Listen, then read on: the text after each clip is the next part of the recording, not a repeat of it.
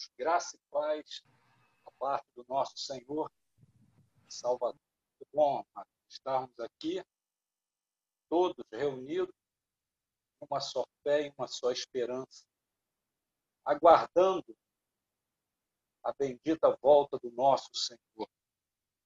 Amados, é, inicialmente, eu quero dizer para aqueles que já ouviram essa palavra mais ou menos uma semana atrás, né? Mas com certeza a palavra do Senhor ela é viva e eficaz. Então, desejo do meu coração, e eu creio que seja o desejo do coração do Senhor, que essa palavra ela traga vida e vida abundante.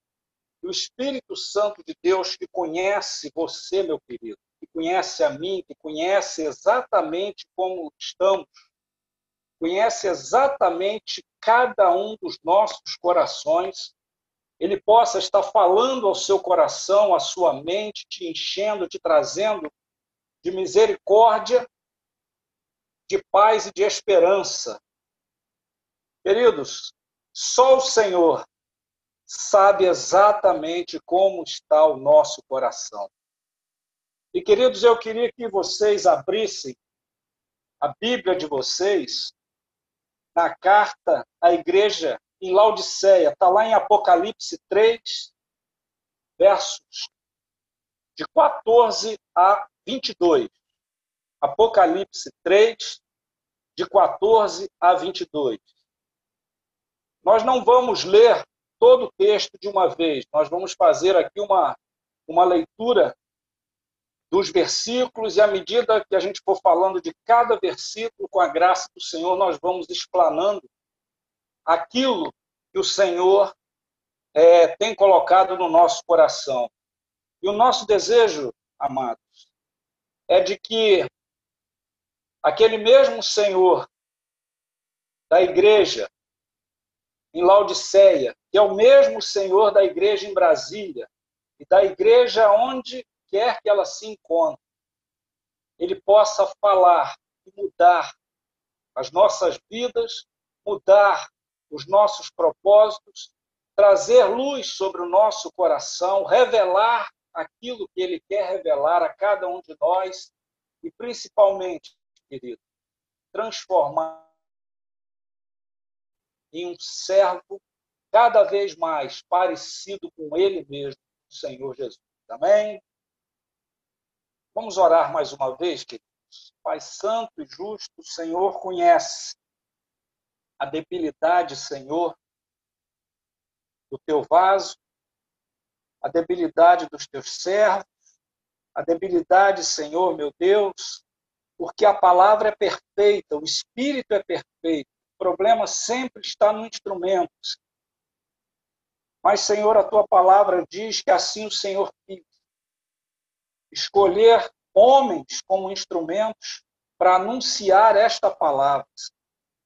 Nós não podemos pedir outra coisa a não ser, Senhor, que o Senhor cumpra a tua promessa, pela tua graça, pela tua providência, pela tua misericórdia, Senhor, porque o Senhor é o dono da igreja, o que o Senhor quer comunicar, Senhor meu Deus, o Senhor há de fazê-lo por tua misericórdia e graça.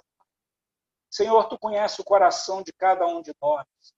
Tu sabes como estamos, Senhor meu Deus, ao ouvirmos, Senhor, a tua palavra, Senhor, ao ouvirmos, Senhor meu Deus, o que o Senhor tem nesta noite para nos comunicar.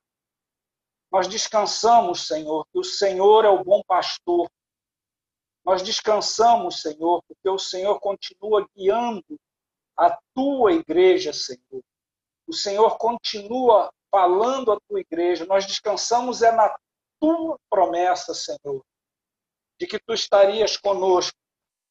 Oh, Jesus, e tu estás conosco neste momento até a tua bendita volta. Em nome de Jesus. Amém. Amados, o livro de Apocalipse, alguns interpretam né, como um livro de períodos da história da igreja representados por essas sete igrejas, ali do seu capítulo 2 até o capítulo 3. A abordagem que eu vou fazer, queridos, não é essa. A abordagem que eu vou fazer é de que esta carta foi escrita por uma igreja local. Essa igreja situava-se numa região que hoje encontra-se o país Turquia, que essa igreja ela foi fundada provavelmente por um servo chamado Epáfras, um irmão chamado Epáfras, fruto do trabalho de Paulo em outra localidade. Esse irmão ouviu a igreja, ouviu a mensagem e levou essa mensagem para três regiões e provavelmente, né, por aquilo que nós encontramos como referência na carta aos Colossenses, né, este irmão fundou tanto a igreja que estava em Colossos, que é uma cidade, em Hierápolis, que é outra cidade, e Laodiceia, também era outra cidade. Essas três cidades eram muito próximas umas das outras. Pois bem, no final do governo do imperador Domiciano, que foi de 81 a 96 da nossa era cristã, e esse imperador era considerado como o segundo Nero, tamanha a maldade dele. Ele começou a requerer de todo o império a adoração a ele como se ele fosse o próprio Deus. E por consequência disso, porque a igreja entendia de que não havia outro Senhor além de Cristo, eles se recusavam a prestar essa adoração que existia nas cidades, onde ali existiam templos destinados a essa adoração ao imperador. Então, o que é que começava a acontecer? Começava a acontecer uma perseguição a todos aqueles que não se dobravam diante do templo, ali, a pessoa do imperador. Como fruto dessa perseguição, João, aquele João, irmão de Tiago, que morreu logo no início daquela perseguição que houve na igreja em Jerusalém, tá? Esse João, agora bem velhinho, ele estava preso numa ilha chamada Patmos, que era uma ilha prisão, uma ilha de uma prisão política, ou seja, era uma ilha muito dura para se sobreviver lá. Geralmente, aqueles que iam para lá não retornavam. João, então, por causa do testemunho dele e por causa da palavra de Deus, segundo ele fala né, em Apocalipse 1,9, tá? por causa da palavra de Deus e do testemunho de Jesus, ele foi deportado para essa ilha, já um velhinho, só queria lembrar para os irmãos, como um, um pano de fundo, de que este período era um período que todos os apóstolos, inclusive o apóstolo Paulo, já tinham morrido. Tá? Todos os demais apóstolos já haviam morrido e morrido de morte violenta, mas Deus, pela sua soberania, providência, quis guardar a vida de João, para que, mesmo velhinho, ainda fosse utilizado como um instrumento de Deus para registrar a revelação de Jesus Cristo à sua igreja que estava padecendo, sofrendo, sendo perseguida, de que havia uma esperança, que havia uma promessa, de que ele havia conquistado naquela cruz do Calvário mediante a obra da cruz, uma grande vitória para o seu povo.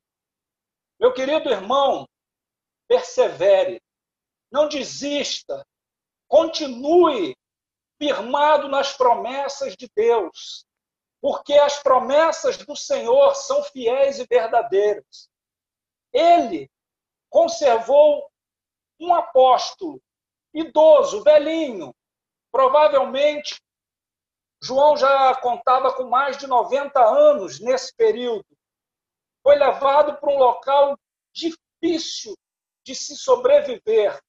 Mas nós, querido, não sobrevivemos e nem vivemos pelas circunstâncias. Nós vivemos e sobrevivemos pela graça de Deus, pela providência de Deus.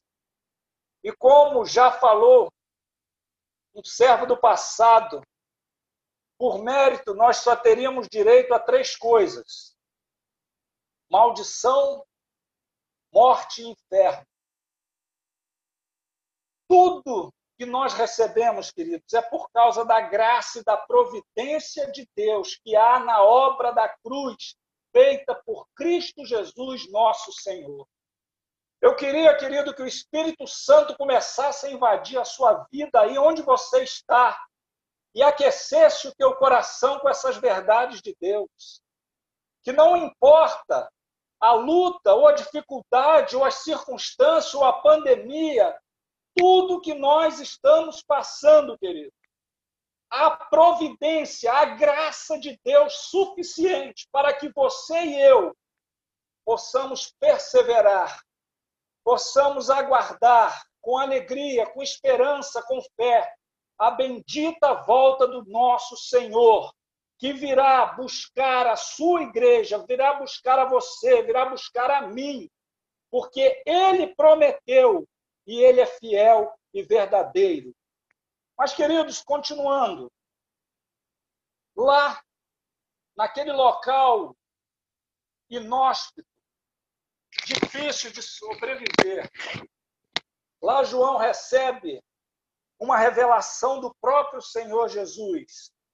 Isso deve ter acontecido, irmãos, entre os anos de 93 e 95 da nossa era cristã. Lembrando que a época né? Apesar da sua idade bem adiantada e das condições difíceis que eram, irmão, João mantinha o bem mais precioso que nós podemos e devemos guardar. Uma palavra diz: mais preciosa do que o ouro refinado. Ele mantinha fé no Senhor. E o Senhor ali encontrou um instrumento para poder anotar tudo que o Senhor queria falar e enviar às igrejas todas as promessas. Então, querido, da mesma forma que nós entendemos que essas cartas foram endereçadas especificamente a sete igrejas de uma determinada região, nós também podemos ver que esta mensagem de cada igreja cabe a cada um de nós hoje, em 2020, vivendo todas essas situações né, de pandemia, de dificuldade. Sim, queridos, a palavra de Deus ela é viva e eficaz. Ela é mais penetrante do que uma espada de dois gumes. Ela continua penetrando e dividindo a alma, separando juntas e medulas, e é apta para discernir os propósitos e a intenção do coração. É a mesma palavra, querido. Mas a minha oração, o meu pedido, sabe, é que o Espírito de Deus consiga comunicar isso a você. E tudo isso aqui, querido, te encha de esperança, de que você e eu não fomos abandonados pelo Senhor da igreja. Nós continuamos sendo conduzidos por este bom pastor. Glória a Deus, a ele seja glória pelos séculos dos séculos. Amém. Queridos, falando um pouquinho sobre a cidade de Laodiceia. Essa carta foi endereçada especificamente a essa igreja que estava nessa cidade e essa cidade tem algumas características interessantes. Ela teve o seu nome mudado por um rei sírio chamado Antíoco II Teos, que mudou o nome da cidade para Laodiceia em homenagem à sua esposa Laodice. Em 200, no ano de 250 antes de Cristo. Era uma das mais importantes cidades da Ásia Menor nesse tempo em que essa carta foi escrita para ela. Era uma região privilegiada, construída como se fosse um elevado. E ela tinha o que? Uma vista para um vale onde passava um rio chamado Lico. Então, a cidade, queridos, era uma cidade privilegiada e conta-se a história que esse rei sírio ele iria destruir a cidade, mas a esposa, vendo a cidade, a esposa do, do rei, vendo a cidade, pediu para que ele não a destruísse. Por isso, ele não só não destruiu a cidade, como mudou o nome da cidade. Tá? Então vamos lá, o versículo 14 diz assim: Ao anjo da igreja em Laodiceia, escreva: Estas coisas diz o Amém, a testemunha fiel, a verdadeira, o princípio da criação de Deus. O Senhor começa, querido, se apresentando. O nosso Senhor, querido, não é um, um Senhor que nós não sabemos bem quem ele é. O nosso Senhor, ele se apresenta. O nosso Senhor, ele diz quem ele é. O nosso Senhor, ele diz que ele é o Amém.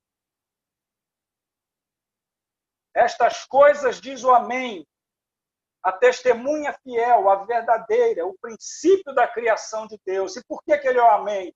Essa, queridos, é uma palavra de origem hebraica. No começo de uma afirmação significa, o Amém significa que isto é certo, que isto é verdadeiro.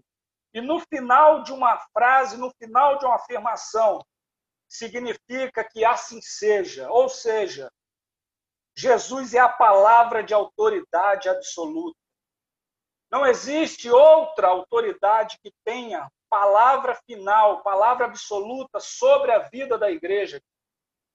Deixarmos de ouvir o Amém, deixarmos de ouvir o Senhor, com certeza, trará no nosso meio ruídos, trará no nosso meio confusão, por isso o Senhor se identifica com amém, como o Amém, o Amém do céu.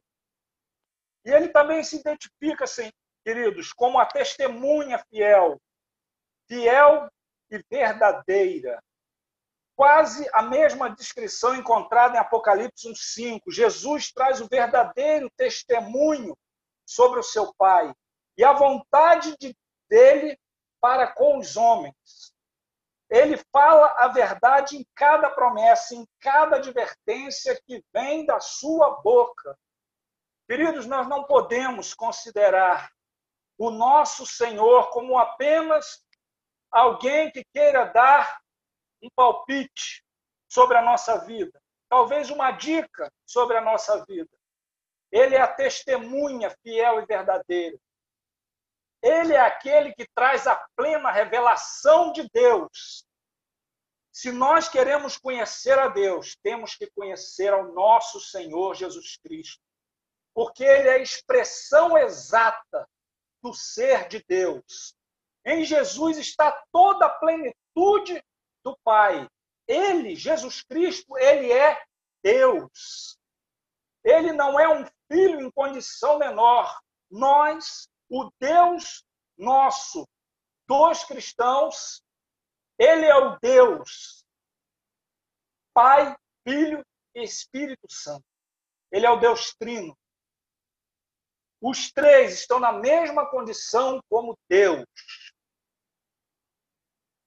E ele também se identifica, queridos, como a testemunha, como o princípio da criação de Deus. Eu estou só no verso 14, amados. O princípio da criação de Deus, ele é o princípio originador da criação, pois todas as coisas foram feitas por intermédio dele, e sem ele nada do que foi feito se fez. Porque dele, por ele e para ele são todas as coisas, Glória, pois, eternamente a Ele. Amém. Queridos, como nós podemos querer fazer algo sem o Senhor estar presente, sem o Senhor estar nos direcionando? Essa foi uma das palavras que mais me marcaram ao ler João 1, de 1 a 4. Quando fala, querido, todas as coisas foram feitas por intermédio dele, e sem ele, nada do que foi feito se fez. Amados, o Senhor tem restaurado na sua igreja, ao longo da história, esse princípio de fazermos as coisas em obediência a Ele. Queridos, verso 15 diz assim: Conheço as obras que você realiza, que você não é nem frio nem quente. Quem dera você fosse frio ou quente. Jesus amado é o único que conhece perfeitamente as nossas obras porque ele é Deus. E como Deus, ele é onisciente, ele sabe todas as coisas. Não há mínima possibilidade de nos ausentarmos do seu espírito ou nos escondermos da sua face, como relata o Salmo 139. Isso, queridos, é tremendo. Porque quando ele escreve as sete igrejas, ele trata de valores eternos, tanto para a comunidade, para a congregação, como de forma individual, para cada um dos discípulos em cada congregação daquela. Em nenhum momento ele usa como crivo a ótica de julgamentos humanos, como o tamanho da congregação, a arrecadação da congregação, as capacidades que existiam naquela congregação, mas ele trata sim do pecado que assedia a fidelidade perante as provações, a pregação do evangelho, a pureza doutrinária e a resistência aos ataques do diabo. Jesus prepara aqui na terra uma igreja para viver a eternidade, e quem perde a visão da eternidade do que Deus está fazendo hoje, querido, só consegue enxergar o que está acontecendo. E o Senhor, Ele quer restabelecer a nossa visão. Quem perdeu essa visão de eternidade, o Senhor não trabalha somente com a questão circunstancial da nossa vida, ele trabalha com a questão de eternidade. Tudo que fazemos aqui terá consequência na eternidade. Por isso, querido, outro aspecto é que tudo que o Senhor escreve, aquelas igrejas serve como orientação para cada um de nós hoje, em 2020, tendo sempre a consciência de que, que aqui nessa terra nós somos peregrinos e forasteiros. É assim que a palavra de Deus nos vê como peregrinos e forasteiros. A igreja tem resistido, queridos, a todas as é, a todos os ataques, a todos os intentos, as a todas as armadilhas que o diabo tem colocado ao longo do tempo por meio de homens. E este foi um período, queridos, crítico, muito crítico, em que muitos irmãos olhavam aquelas tribulações e no coração sentiam o desejo mesmo de retornar, seja para as práticas judaicas, seja para o abandono da fé, é só nós lermos, queridos, o livro de Hebreus, as cartas de Pedro, exortando a igreja a permanecer, exortando a igreja a dizer: olha, não firmem os olhos de vocês, porque vocês são peregrinos e forasteiros nessa terra. não é o ponto final, não é o local de descanso.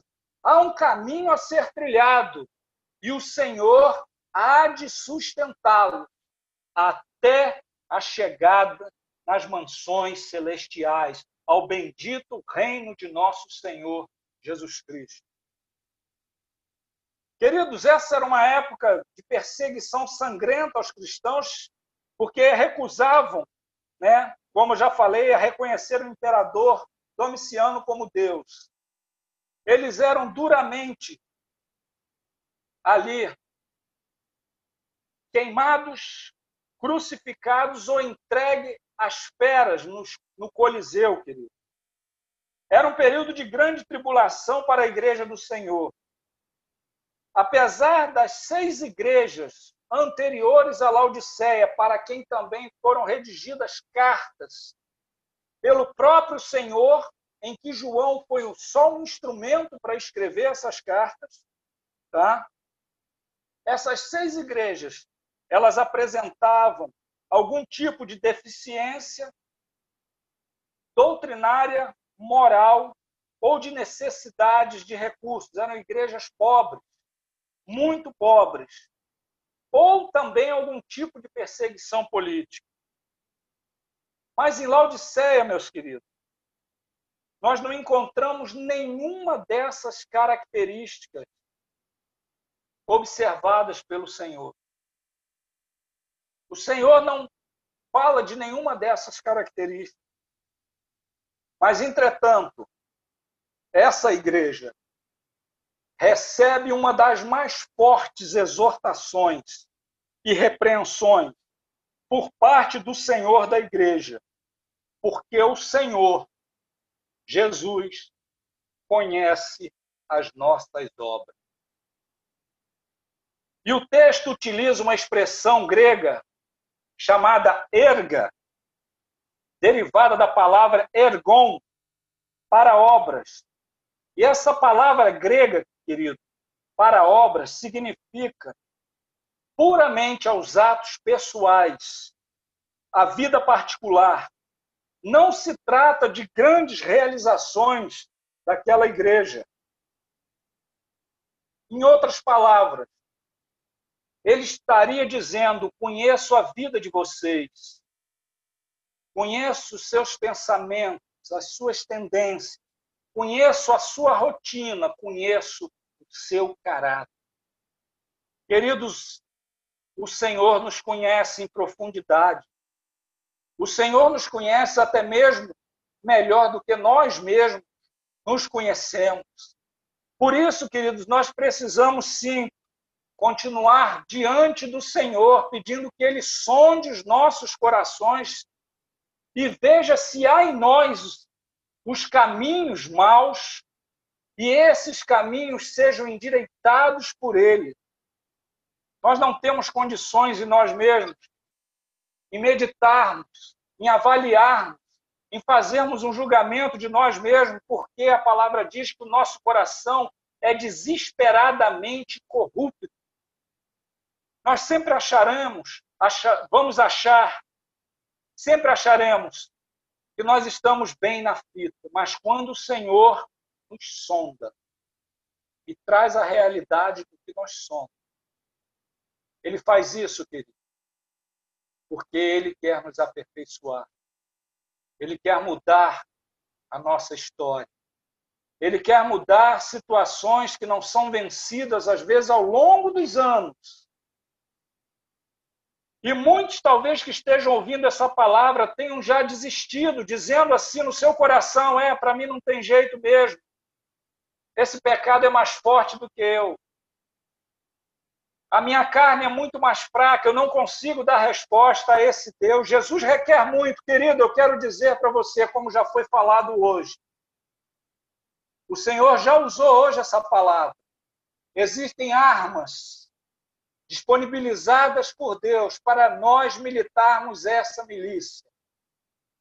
Essa luta, queridos, é impossível de se vencer por nós mesmos, com as nossas forças, com as nossas convicções, com todos aqueles é, em todos aqueles desejos que nós colocamos lá no dia primeiro de cada ano. Eu vou vencer isso, eu vou vencer aquilo, eu vou fazer aquilo, queridos. Tem que existir graça e providência de Deus por uma força muito maior do que o que nós somos. E essa força é o Deus Espírito Santo que foi colocado dentro de você para que você seja conduzido aos céus, porque Ele é o penhor da nossa promessa. Não tem mérito em nós. Tudo que tem em nós que vai nos conduzir à graça de Deus, à glória de Deus, é providência de Deus, é graça de Deus. E se você ainda não teve vitória, querido, o desejo do meu coração é que o Espírito entre com tanto poder na tua vida que essas cadeias se quebrem. E você experimente, como forma experimental, a glória do poder daquele que habita dentro de você, que talvez por muitos tempos você deixou de ouvir essa doce voz dele falando: Tu és meu filho, eu te comprei com aquele sacrifício ali na cruz. Eu te remi. Eu te tomo pela tua mão e te conduzo. Porque eu sou Deus Emanuel, o Deus contigo, o Deus conosco, o Deus da igreja de Jesus Cristo. Meus amados, continuando. Ele compara a vida dessa igreja, querido, a característica de duas cidades vizinhas. Eu vou ler aqui.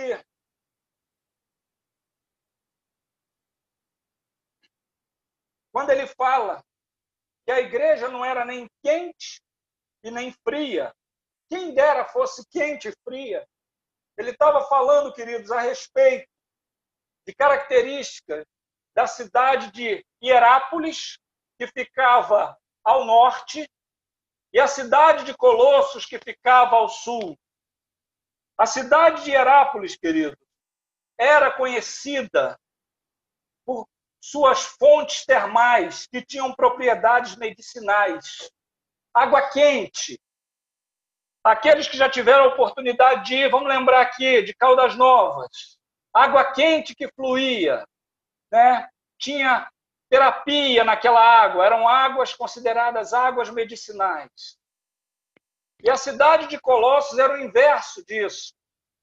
Era uma cidade localizada numa região um pouco mais alta, mais montanhosa, e dali existiam rios de águas puras, cristalinas, águas frescas, águas que deliciavam, que matavam a sede.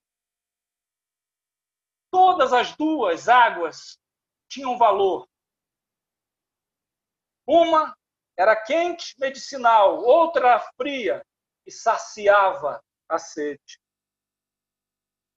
E o Senhor desejava que houvesse uma definição na igreja. O desejo do Senhor, ele desejava que a igreja fosse tivesse as características né, daquelas águas que curavam que eram medicinais, que eram quentes, que eram agradáveis, ou tivesse as características das águas de Colossos, que refrescavam, que geravam um agrado, um prazer.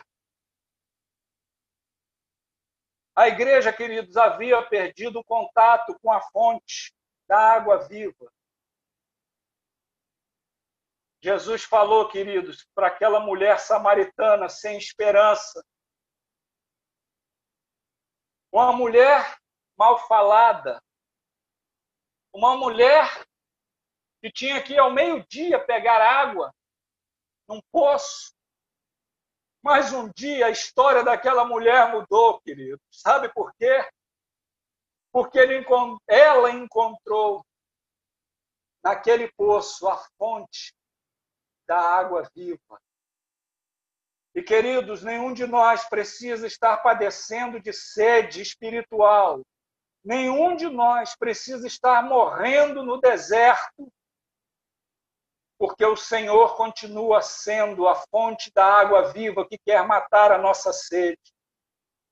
Queridos, talvez entre nós, talvez você esteja me ouvindo, talvez você tenha tido um passado de alegria, de glória, um passado de muito saciar em Deus, de muito beber dessa água da vida, e hoje talvez você olhe para a sua vida e esteja como que aquele caminhante no deserto, sem água, uma vida árida, com uma vida seca. Queridos, a fonte não mudou. Quem mudou fomos nós. Fomos beber em outro local. Vamos achar que conseguiríamos ser saciados por outra água que não fosse o Senhor, a fonte de água viva, aquele que mata a sede no meio-dia, à meia-noite, em qualquer hora, em qualquer circunstância da nossa vida. Deus continua sendo Deus. Jesus continua convidando: vinde a mim, todos aqueles que têm sede, e bebam.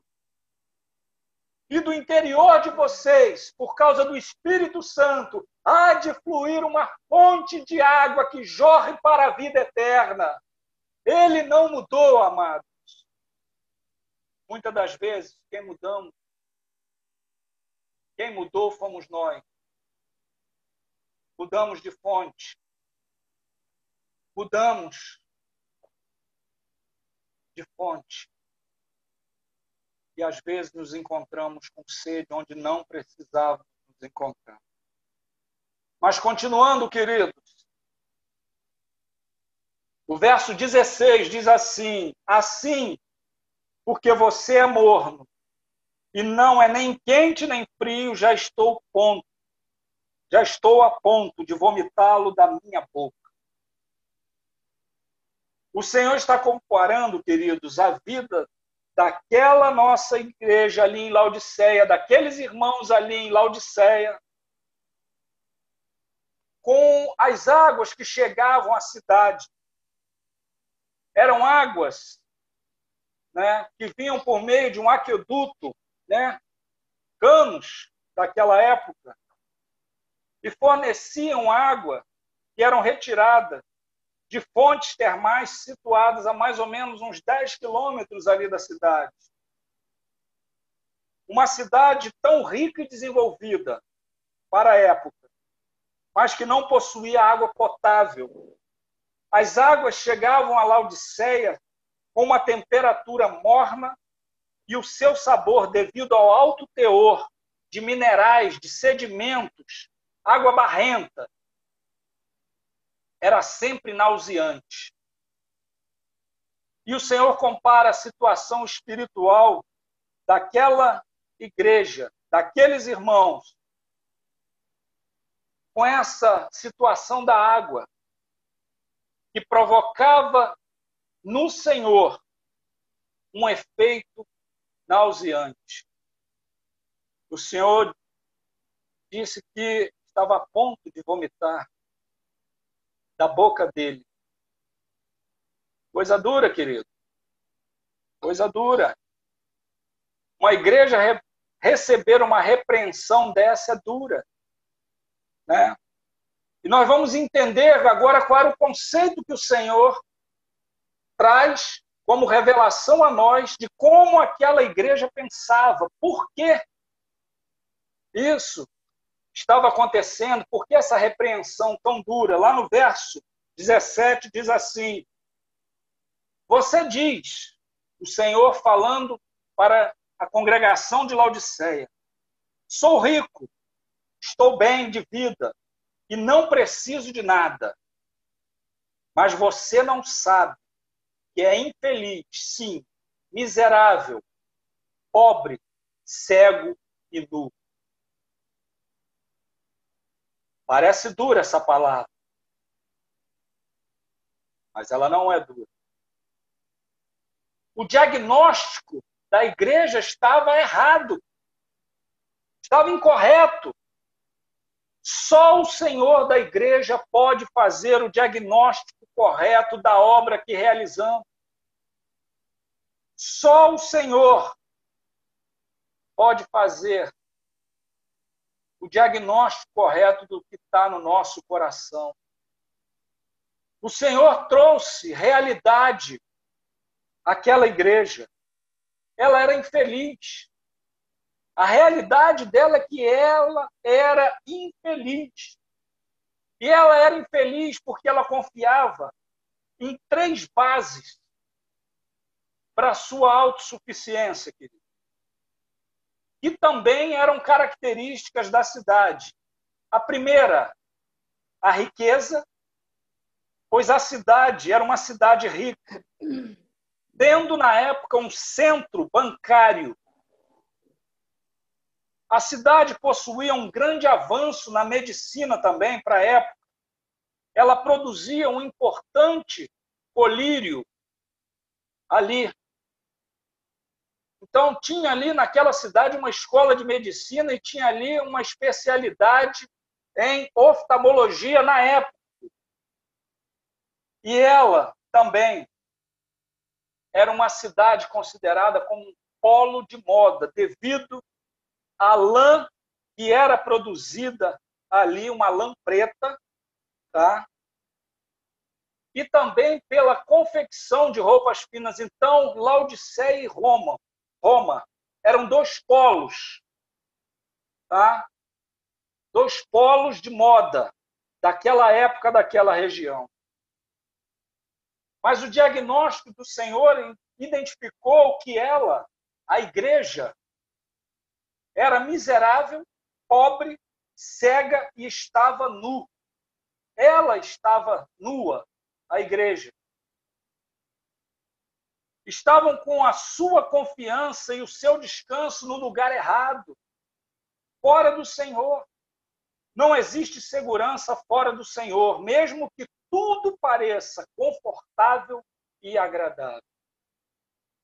Queridos, não havia perseguição ali em Laodiceia. O Senhor não retrata, não fala disso. A igreja tinha se associado exatamente com o modo de pensar da cidade, com a cultura, com o jeito de ser. Estava tudo bem, estava tudo ótimo. Querido, se o Senhor não vier fazer o diagnóstico da nossa vida, e por isso, querido,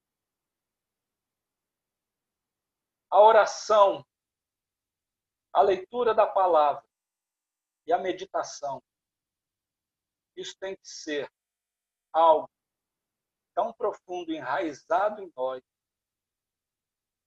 Queridos, essas duas coisas, oração e palavra, também faz parte, Senhor. Faz parte daquilo que o Senhor nos deu como graça, como providência dele para nós, para nós suportarmos, amados, as tribulações, as lutas, as dificuldades. É mais um item que nós não podemos deixar de lado e nem considerar como algo que hoje podemos ter e amanhã não. Meu amado, quanto tempo faz que nós não desfrutamos dessa presença do Senhor em uma oração que não seja uma oração para cumprir tabela, mas uma oração de relacionamento.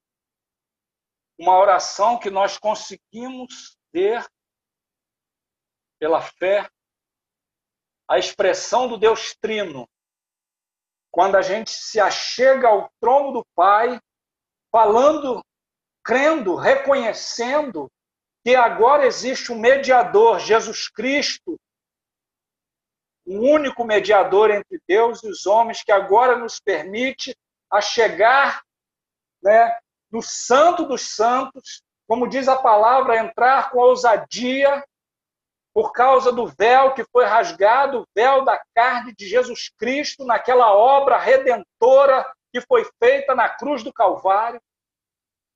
E que quando a palavra nos exorta e diz: Nós não sabemos orar como convém, mas temos a, o Deus Espírito Santo gemendo com gemidos inexprimíveis, traduzindo, nos ajudando, falando daquilo que está no nosso coração diante de Deus. Querido, quanto tempo faz? Talvez você, alguns, possam ter tido experiências gloriosas de oração, experiências gloriosas de presença de Deus, seja no monte, seja no vale, seja no quarto, seja junto com os irmãos, seja onde for. Deus não tem limites territoriais nem geográficos para comunicar poder à sua igreja. Deus faz como ele quer, quando ele quer, onde ele quer. E queridos, eu conheço um irmão do Rio esse irmão estudou numa escola militar há muito tempo atrás. E existia um grupo de irmãos que combinaram, eram mais ou menos sete ou oito irmãos que combinaram de fazer uma vigília numa, numa determinada sexta-feira. E esses irmãos, nós nos esquecemos que naquela semana anterior à sexta-feira, nós teríamos um exercício militar todos aqueles que já passaram pela vida da caserna sabem que quando a gente volta de um exercício militar, ainda mais sendo aluno, não vem nem mais a capa do Batman, vem só a sombra da capa do Batman porque o restante a gente já foi totalmente desgastado. E queridos, quando chegou na quinta-feira, nós ainda estávamos no campo, nós nos lembramos dessa vigília, e a primeira coisa que surgiu foi assim: não, o Senhor sabe que nós amanhã, na sexta-feira, nós vamos estar muito cansados, não vai ter condição, querido, de nós fazemos vigília nenhuma, porque a gente tinha consciência que quando chegássemos na tarde da sexta-feira, ainda teríamos uma jornada de arrumar as coisas até sermos liberados para irmos para aquele quartinho numa república. Mas um irmão, querido, estava no nosso meio, se encheu de fé e falou: queridos, nós não marcamos essa vigília. Aí nós começamos a olhar um para os outros, falando, marcamos, né? Então, querido, vamos cumprir o que nós prometemos diante do Senhor. Que nós estaremos lá. Nós estaremos. Se nós vamos dormir lá, nós dormiremos. Mas vamos cumprir. E, queridos, eu olhei aquilo eu falei assim, rapaz, uma fé anima outro irmão. E fui animado com aquilo. Chegamos lá, amado. Queridos, foi a vigília mais cômica que eu já vi na minha vida. Chegamos lá umas nove horas, mais ou menos, eu não me lembro bem a data. E como nós éramos mais ou menos oito ou nove, nós combinamos o seguinte: como estávamos todos cansados e o quartinho era apertado e tinham alguns beliches, então nós iríamos fazer o seguinte: nós iríamos fazer ali turnos de oração. Então cada um iria começar orando meia hora. Só que tinha uma regra, nós estávamos tão cansados que nós tínhamos que ficar de joelho. Por quê? Porque a gente tombava, a gente dormia de joelho e caía e acordava e voltava a orar. E a linguagem, querido, já começava e não era línguas estranhas, não. Eram línguas mesmo de uma mente que estava cansada. Queridos, isso começou, queridos. O primeiro turno foi o de nove a nove e meia. O de nove, aí o de nove e meia às dez. O de dez e meia. O de dez a dez e meia. E nós fomos, nós fomos. Quando chegou mais ou menos, amado? meia-noite, meia-noite e trinta, uma hora da manhã. O que precisava chegar, chegou. Aquele que precisava estar presente ali veio. O Emanuel, o Deus conosco. E queridos, a presença de Deus foi tão grandiosa naquele lugar, que aquele lugar, queridos, foi cheio da glória de Deus, da glória do Espírito Santo de Deus, e cada um foi pulando da sua cama, caindo no chão, de rosto prostrado no chão e glorificando a Deus, e a alegria dos céus invadiu aquele lugar, e é como se a escada de Jacó estivesse ali. E os anjos de Deus subindo e descendo, subindo e descendo, e nós estávamos ali glorificando, porque a presença dele havia aquecido os nossos corações. Queridos, Deus não nos chamou para uma fé teórica. Ele nos chamou para uma fé experimental experimental com Ele, experimental com o fogo dele, experimental com a presença dele, experimental com a vida dele que muda a nossa vida, transformando este velho homem em uma nova criatura e vencendo de fé em fé e de glória em glória, pelo poder da sua graça e da sua misericórdia, cada pecado na nossa vida, cada obstáculo, cada dificuldade, porque dele, por ele e para ele são todas as coisas. Glória, pois, eternamente seja ele. Amém, amados. O Deus que repreende, amado. O Deus que nos repreende. O Deus que conserta o meu caminho e o teu caminho. É o Deus que fala. É o Deus que nos traz de volta para o curso. É o Deus que faz com que os nossos joelhos trôpegos, sem firmeza, se firmem ele tem conselho para cada um de nós. Do mesmo jeito que ele aconselhou os nossos irmãos ali em Laodiceia. O nosso Deus é Deus de providência. O nosso Deus é aquele que se apresenta quando às vezes estamos na solidão do deserto e fala assim: Eu vim aqui para caminhar com você. Eu nunca te deixarei, nunca te desampararei. Então ele fala assim no verso 18: Aconselho que você compre de mim ouro refinado pelo fogo, para que você seja de fato rico. Compre vestes brancas para se vestir, a fim de que a vergonha de sua nudez não fique evidente, e colírio para ungir os olhos, a fim de que você possa ver. Este é o Senhor, querido, da graça. O trono dos céus, eu tenho certeza absoluta, como nos diz a Escritura, ele é um trono de graça.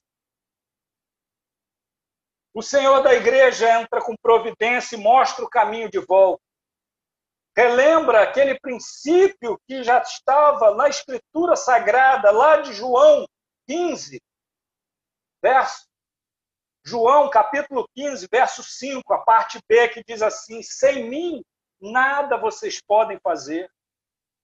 Ele resgata, queridos, os nossos irmãos pelo princípio do relacionamento com Ele. Não é método, não é fórmula. Não é faça isso, não é livro de autoajuda, não é nada disso, é relacionar. Relaciona comigo. Compra de mim.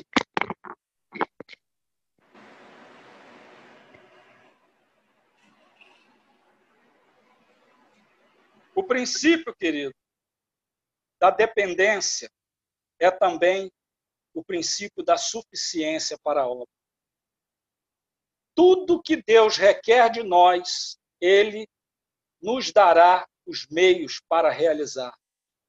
Esse é um princípio de Deus. Nosso Senhor é o Senhor da providência. Ele não pode estar chamando você para fazer alguma coisa e não te dar os recursos. Esse não é o nosso Deus, não é o Deus da Bíblia. Tudo aquilo que Deus nos chama para fazer, Ele providencia os meios. E se Ele chamou e ainda não providenciou os meios, é porque nós não estamos no tempo certo de realizar.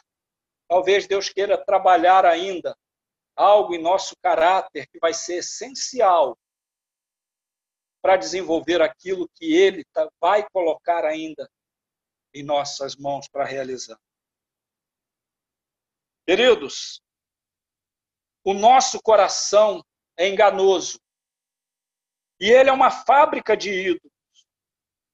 Obras que não são geradas em Deus, que não fazem parte da sua vontade onde o querer e o efetuar não foi gerado por ele, podem se tornar ídolos para nós. E por vezes corremos o risco de entrarmos num piloto automático nos alegrarmos e nos regozijarmos com a obra do Senhor e nos esquecermos do Senhor da obra. Não pense, queridos, que isso é algo raro de acontecer, não é. O nosso coração nos engana, queridos. O nosso coração não é padrão para julgamento de nós mesmos. Se no Evangelho não encontramos as insondáveis riquezas de Cristo, não veremos o valor do Evangelho. Pois o Evangelho é o próprio Jesus. O nosso verdadeiro suprimento só pode vir do Senhor. E agora, queridos, é o trabalhar de Deus na nossa soberba, no nosso orgulho. É a humildade do vaso diante do oleiro. Ele é a verdadeira riqueza. Ele é a verdadeira veste que cobre a nossa nudez. Ele é o verdadeiro colírio que nos faz ver a realidade, tanto nossa como aquela que está ao nosso redor. Não podemos, queridos, confiar em outra fonte que não seja o próprio Senhor. O discernimento que o Senhor dá à sua igreja, o discernimento que o Senhor dá aos irmãos, é no caminhar no dia a dia, querido. O Senhor nunca deixou de falar e nunca deixará de falar, porque Ele é o Verbo ele é o Verbo vivo de Deus. E, queridos, aqui começa, querido, com este conselho, o processo de resgate. Lá no verso 19, ele diz assim: Eu repreendo e disciplino aqueles que amo, portanto, seja zeloso e arrependa-se. A ação do Senhor para com a sua igreja é graça, Repreensão e disciplina existe porque há amor. O caminho é zelo e arrependimento. É loucura resistirmos a Deus. O vaso não pode resistir ao oleiro, isso só irá atrasar a obra que o Espírito de Deus quer fazer em nós, como se persistirmos nesta afronta ao Senhor, nessa desobediência ao Senhor,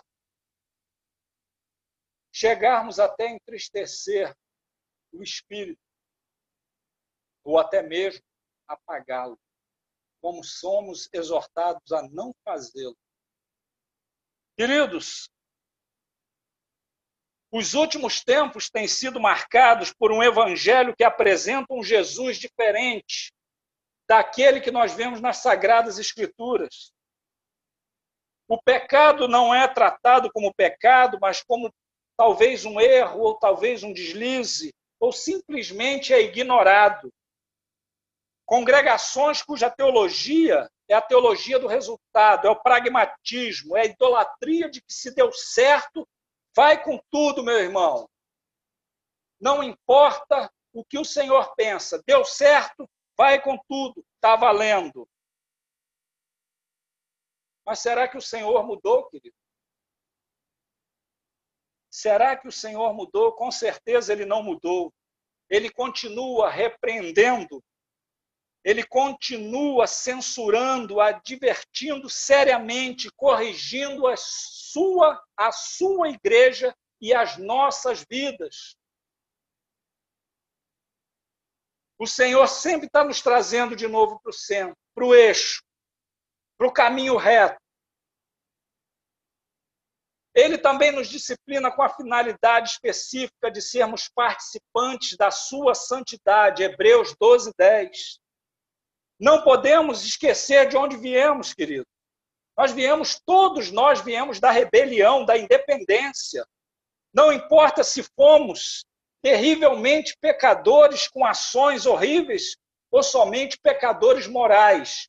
Todos estávamos mortos em nossos delitos e pecados. Todos estávamos reprovados por Deus. O nosso caráter está inclinado a pecar se o Senhor não nos corrigir. Se o Senhor não nos trouxer de novo para o centro, se o Senhor não trouxer de novo a gente para o caminho reto, traçar o caminho reto, para a retidão. Por isso, meu amado, deixa dessa bobeira de ficar brigando com o discipulador. Deixa dessa bobeira de ficar brigando entendeu? Com homens. É Deus que está falando com você para você abandonar o seu pecado, porque se você não se arrepender, se eu não me arrepender, nós pereceremos nos nossos pecados. Foi isso que o Senhor falou para os fariseus, e essa palavra é para a gente também. Se não nos arrependermos, pereceremos nos nossos pecados. Mas o Senhor não quer isso, por isso ele nos repreende. Ele nos traz de volta. Ele nos coloca de novo no caminho, mas com isso, querido, nós precisamos ser zelosos como discípulos. Existe um homem do passado que disse que ser zeloso se define de uma maneira muito simples em tudo, em tudo, nos esforçarmos com tudo que temos para que a glória seja de Deus. Nos sentimos como a lâmpada que é feita para queimar. Aqui no caso, ele está falando como, na época dele como se fosse a vela, né? E se for consumido, ao se queimar, nada fez além da obra que lhe foi destinada por Deus.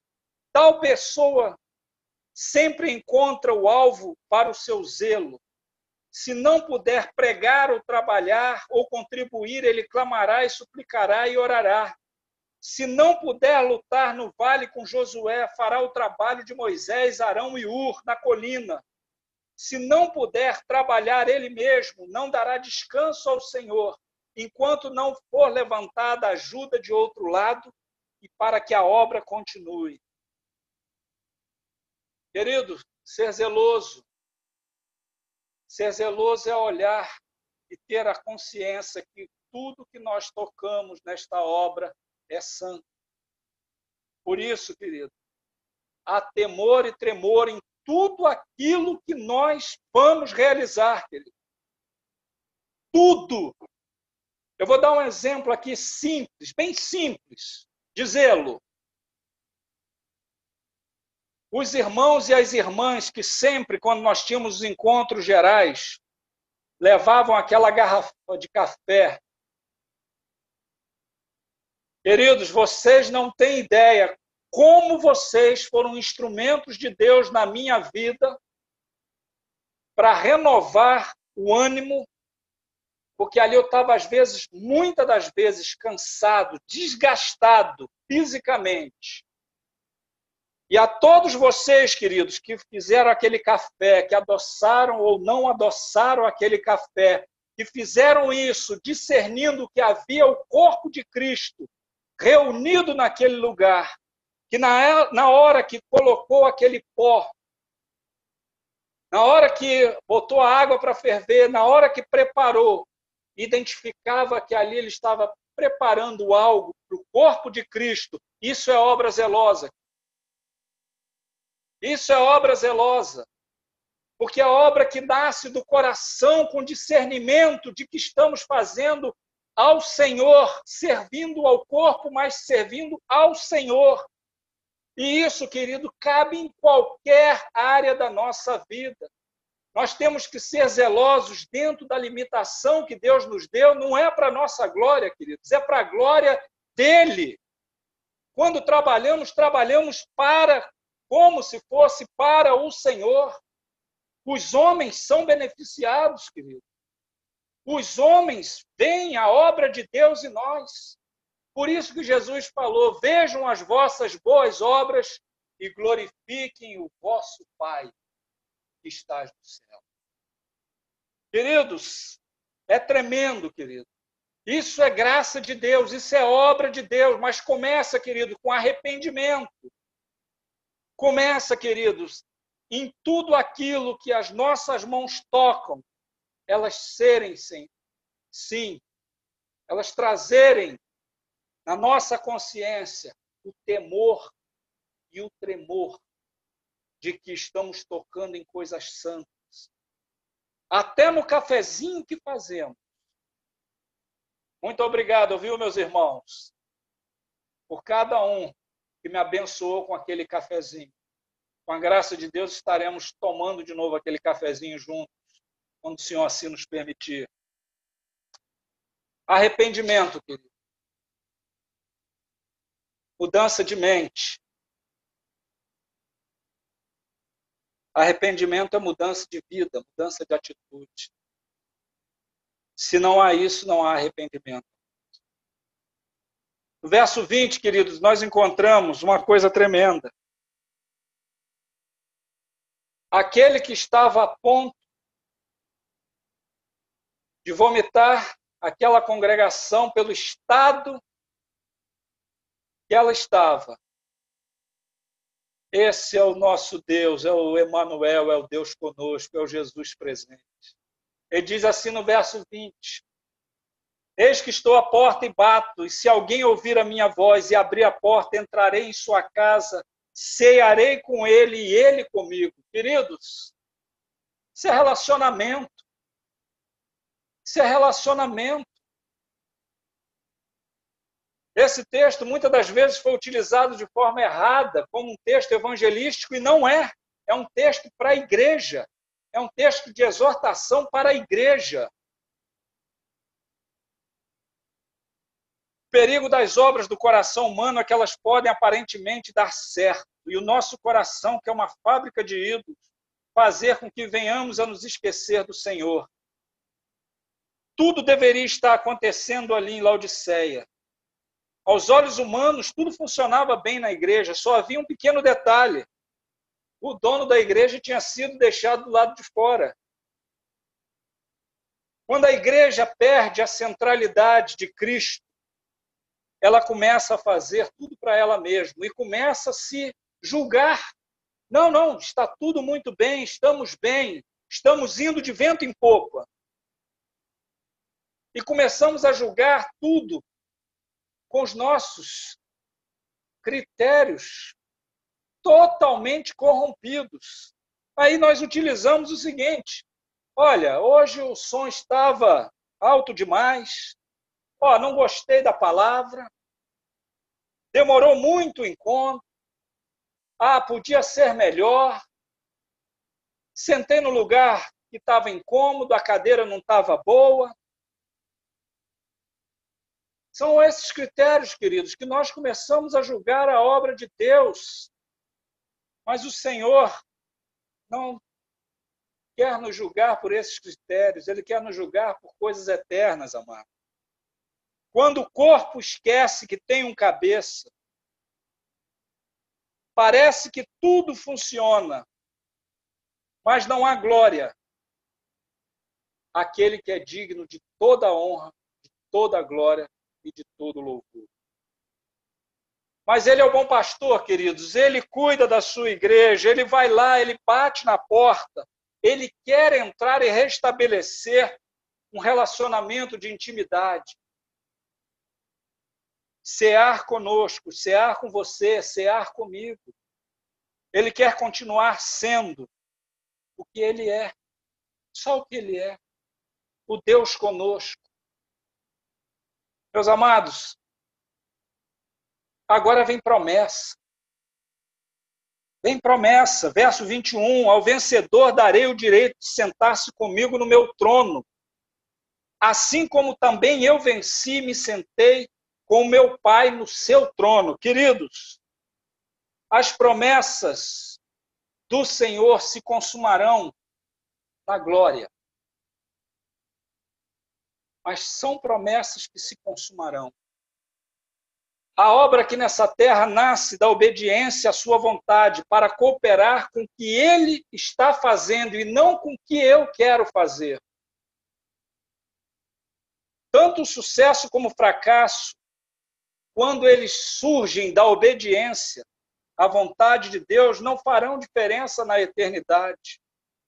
Como aqueles heróis da fé de Hebreus 11, uns vitoriosos, conquistando reinos, vencendo exércitos, Outros, pelo mesmo Senhor, receberam escárnios, açoites, prisões, errantes no deserto, cerrados ao meio, mortos peregrinos.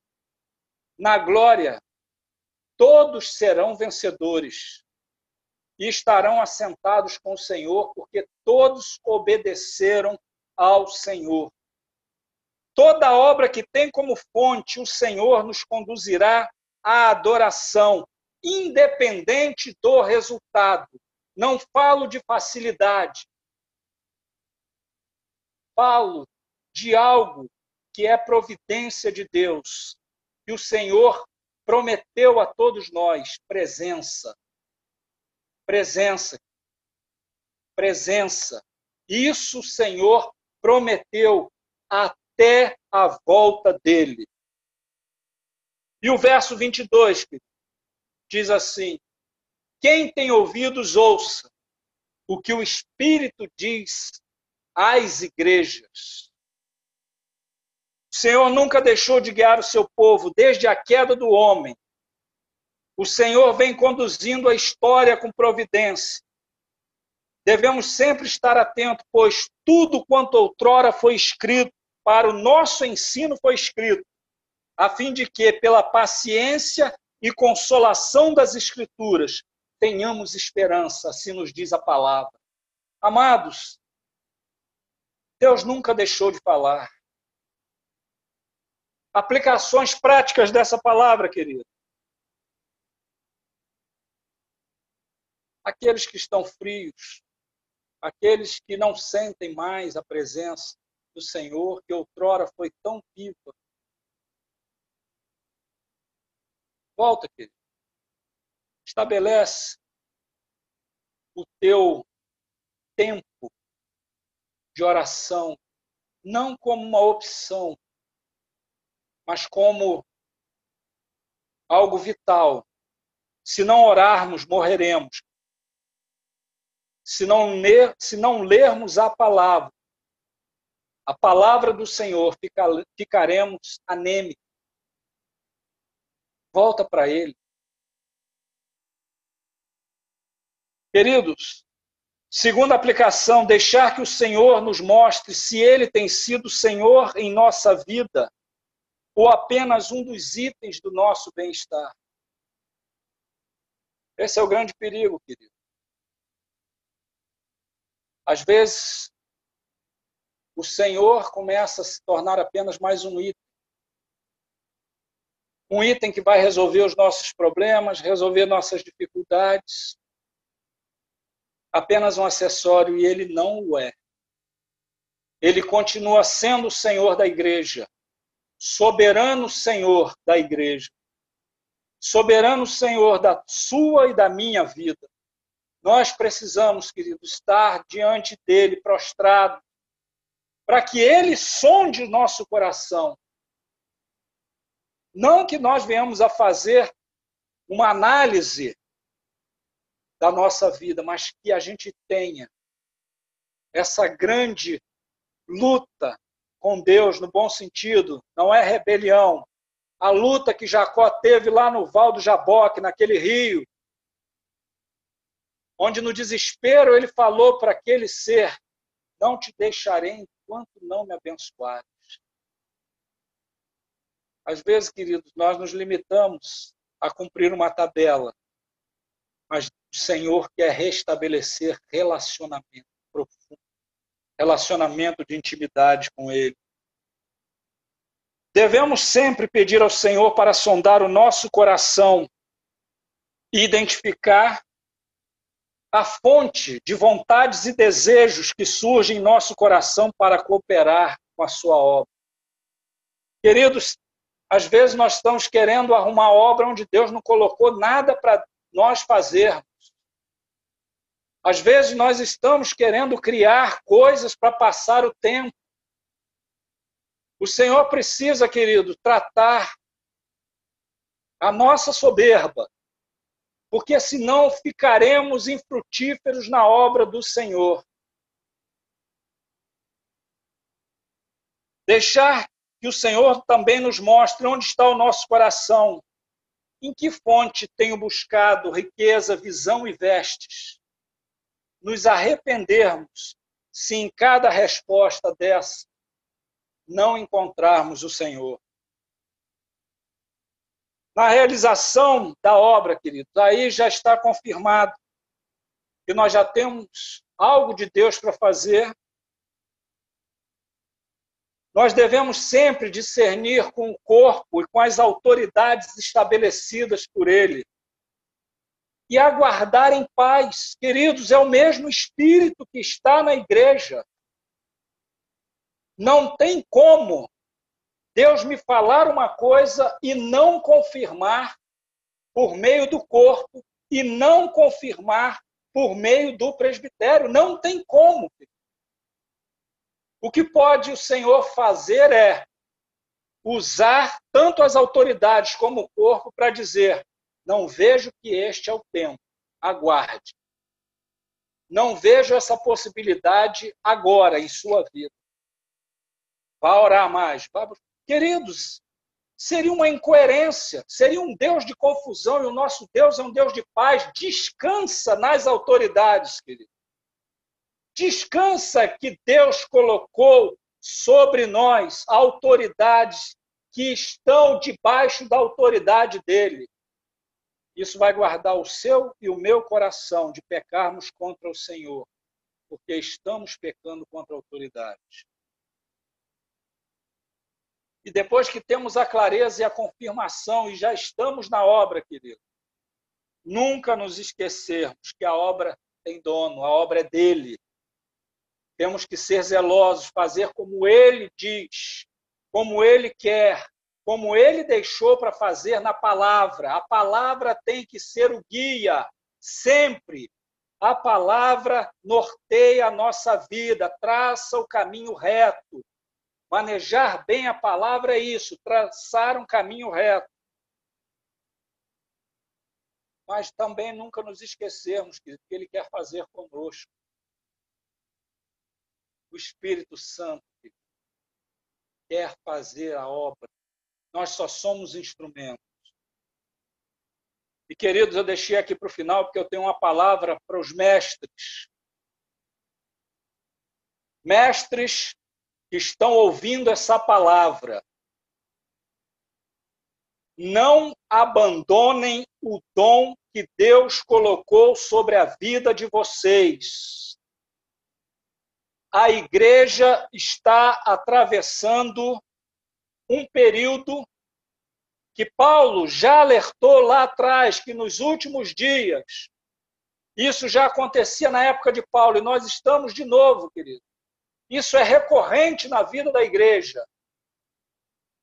Falsos ensinos, falsos mestres, falsas doutrinas. Mestres, ouçam a voz do Senhor e sejam zelosos com aquilo que o Senhor deu para vocês fazerem com relação ao ensino e à doutrina na igreja. Não enterrem o dom em nome de qualquer outra coisa. Deus te chamou, meu irmão, para isso. Se afadigue na palavra, se aprofunde no conhecimento de Deus, traga doutrina pura, para que a igreja tenha uma vida pura e que o Senhor da glória a todos nos abençoe. Amém.